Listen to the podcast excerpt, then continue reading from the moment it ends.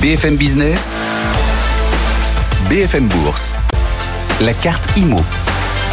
Chaque jour, on parle d'immobilier. Effectivement, c'est votre agence immobilière, euh, le placement préféré des Français, toujours l'immobilier, même si le volume des transactions dans l'immobilier physique est en train de nettement ralentir. On va parler aussi des SCPI. Et faut-il craindre cette année 2023 pour les SCPI Quel signe noir pourrait devoir nous alerter? Marc Sartori vient de nous rejoindre, le fondateur de Deep Invest. Bonjour Marc. Bonjour Guillaume. Bienvenue. Euh, la fin du monde est souvent prévue hein, depuis euh, la crise Covid, mais elle n'est pas encore arrivée cette fin du monde. Toujours est-il quand même que, euh, bah voilà, sur les SCPI aussi, on a quelques interrogations. L'année 2022 a été favorable aux SCPI, tant en termes de rendement qu'en termes de collecte. Pour cette année 2023, quel signe noir craignez-vous de voir venir ou voir passer, voler, migrer dans le ciel alors si on les identifie, on vient de, juste de l'évoquer, euh, la, thématique, la thématique du, du, de, la, de la valorisation de l'immobilier, euh, la courroie de distribution entre la valeur du patrimoine d'une SCPI et, et euh, ses éventuelles baisses, elle se fait euh, essentiellement par son, ce qu'on appelle la valorisation des parts. Donc c'est ce qui, ce qui est construit autour de les, des valeurs d'expertise du patrimoine.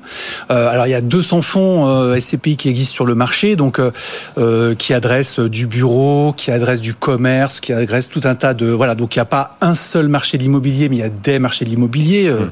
C'est des évidences de dire tout cela, mais il faut quand même les rappeler. Et puis euh, vous allez avoir aussi, et c'est la puissance des SCPI, elles vont adresser non seulement, euh, par exemple, le marché d'Île-de-France, mais vous avez aussi des SCPI en région française, et puis vous avez aussi des SCPI qui sont au niveau européen. Donc plein de, plein de mouvements qui sont possibles. Comment tout ça se, comment les, les prix et les valorisations de l'immobilier peuvent se retranscrire C'est ça. Euh... Si baisse des prix de l'immobilier il y a, et y compris de la valeur des bureaux il y a, comment cela se traduira sur la valeur des parts pour les détenteurs de parts de SCPI Alors la plupart des SCPI font ce calcul-là, c'est-à-dire qu'elles vont calculer euh, une valeur d'expertise de leur patrimoine qui va leur permettre de, de, de construire un coût de reconstitution, donc une valeur de reconstitution. C'est la valeur euh, c'est la valeur qui est prise comme référence, comme euh, référence pivot. Et puis ensuite, derrière, elles vont construire un tunnel de plus ou moins 10% à la hausse ou à la baisse. Et euh, à partir de ces deux éléments-là et de ce tunnel, elles vont dire, ben moi, la valeur d'acquisition, c'est-à-dire la valeur à laquelle l'associé qui rentre dans la SCPI va acheter ses parts, eh bien, cette valeur, elle doit, euh, cette valeur d'acquisition, elle doit se tenir dans ce tunnel de 10%. Et donc, en fait, ce qui peut impacter la valeur de la part, eh bien, c'est la valeur de reconstitution. Donc, la valeur de l'immobilier, si l'immobilier baisse, eh bien, la valeur de reconstitution peut baisser. Euh, et à ce moment-là, la valeur d'acquisition pourrait potentiellement baisser. Donc pour les acquéreurs, c'est bien. En revanche, pour ceux qui revendent, c'est moins bien, sauf si euh, les prix ne baissent pas de plus de 10%. Exactement, exactement. Et c'est pour ça qu'il y a des moteurs. En fait, il y, a, comme un petit amortisseur qui se met au milieu de tout ça. On prend un exemple, euh, la SCPI à Trimotel qui était sur l'hôtellerie tourisme. 2020, euh, ça a été une année assez compliquée pour le tourisme. Baisse de 5% de la valeur de constitution. la valeur d'acquisition, donc la valeur à laquelle on rentre, elle n'a pas bougé.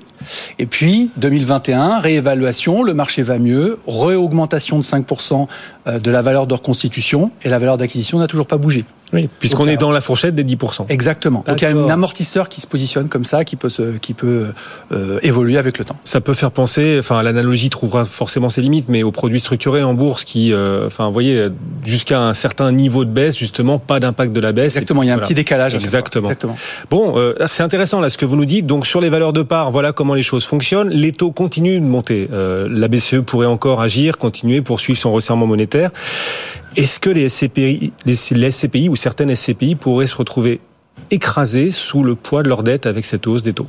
Alors pareil, il y a 200 fonds, donc il y a 200 situations qui peuvent être, qui peuvent fluctuer. Si on regarde euh, euh, ce qui se passe normalement, le marché de l'immobilier, euh, c'est vrai qu'on vient d'un marché qui était extrêmement bas. Hein, on était à moins de 1%, donc c'était pas c'était pas un sujet.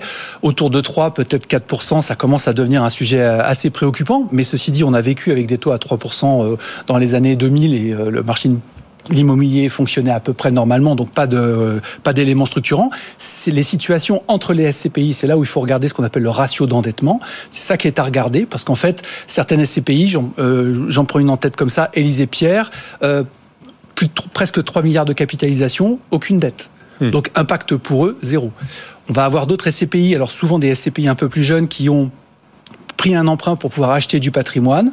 Et là, pour le coup, on a, euh, par exemple, euh, LF Avenir Santé qui était très endetté euh, en 2020, T1, parce qu'il venait de se lancer, plus de 50% de, ratio d'endettement. Et puis, comme ils ont beaucoup collecté sur l'année, bah, finalement, ce ratio, en 2022, il devrait baisser fortement et revenir dans des taux autour de 10. Donc, voilà, c'est pareil, la courroie de distribution, elle n'est pas, elle pas, elle pas directe entre entre le, taux et, ce qui se passe dans, les fonds. Alors, on, parle vraiment du potentiel des SCPI et cette année 2023, voir si cette année est l'année de tous les dangers pour les SCPI, avec la remontée des taux, la baisse attendue des prix de l'immobilier et peut-être un risque, on l'a pas encore évoqué, de liquidité pour les SCPI. On a déjà vu ce risque de liquidité se manifester dans les années 90. Est-ce que vous sentez que les astres sont en train de s'aligner avec peut-être cette crise immobilière à venir, on verra, sont en train de s'aligner pour une nouvelle crise de liquidité de la pierre papier Alors, la, crise de liquidité dans la pierre papier, c'est le, cœur du sujet, c'est comment je sors comment je sors du fonds sur lequel je suis rentré. Euh, et pour que je sorte du fonds, il faut qu'il y ait quelqu'un qui vienne à ma place ou que le fonds rachète les rachète les, les parts qui sont disponibles. Donc, pour le moment, euh, la situation sur le marché est globalement euh, contenue parce qu'il y a beaucoup de collectes. Donc, ça veut dire qu'il y a beaucoup de gens qui rentrent. Donc, ça veut dire que ceux qui sortent, ils ont la possibilité de sortir sans trop de difficultés. Pour autant, dans un marché où tout se passe bien, il y a quand même un certain nombre de fonds où nous on calcule, euh, on a euh, un, outil qui s'appelle le baromètre des SCPI qui nous permet de justement calculer euh, ces délais de ce qu'on appelle ces délais de, vente sur le second marché.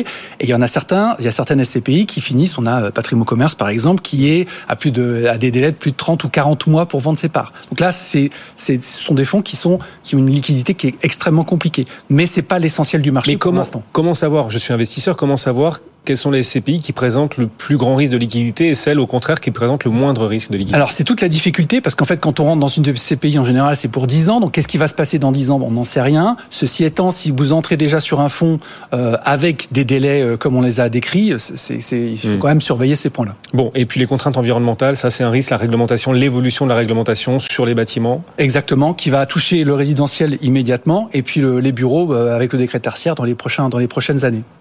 Merci de nous avoir accompagnés aujourd'hui. Merci.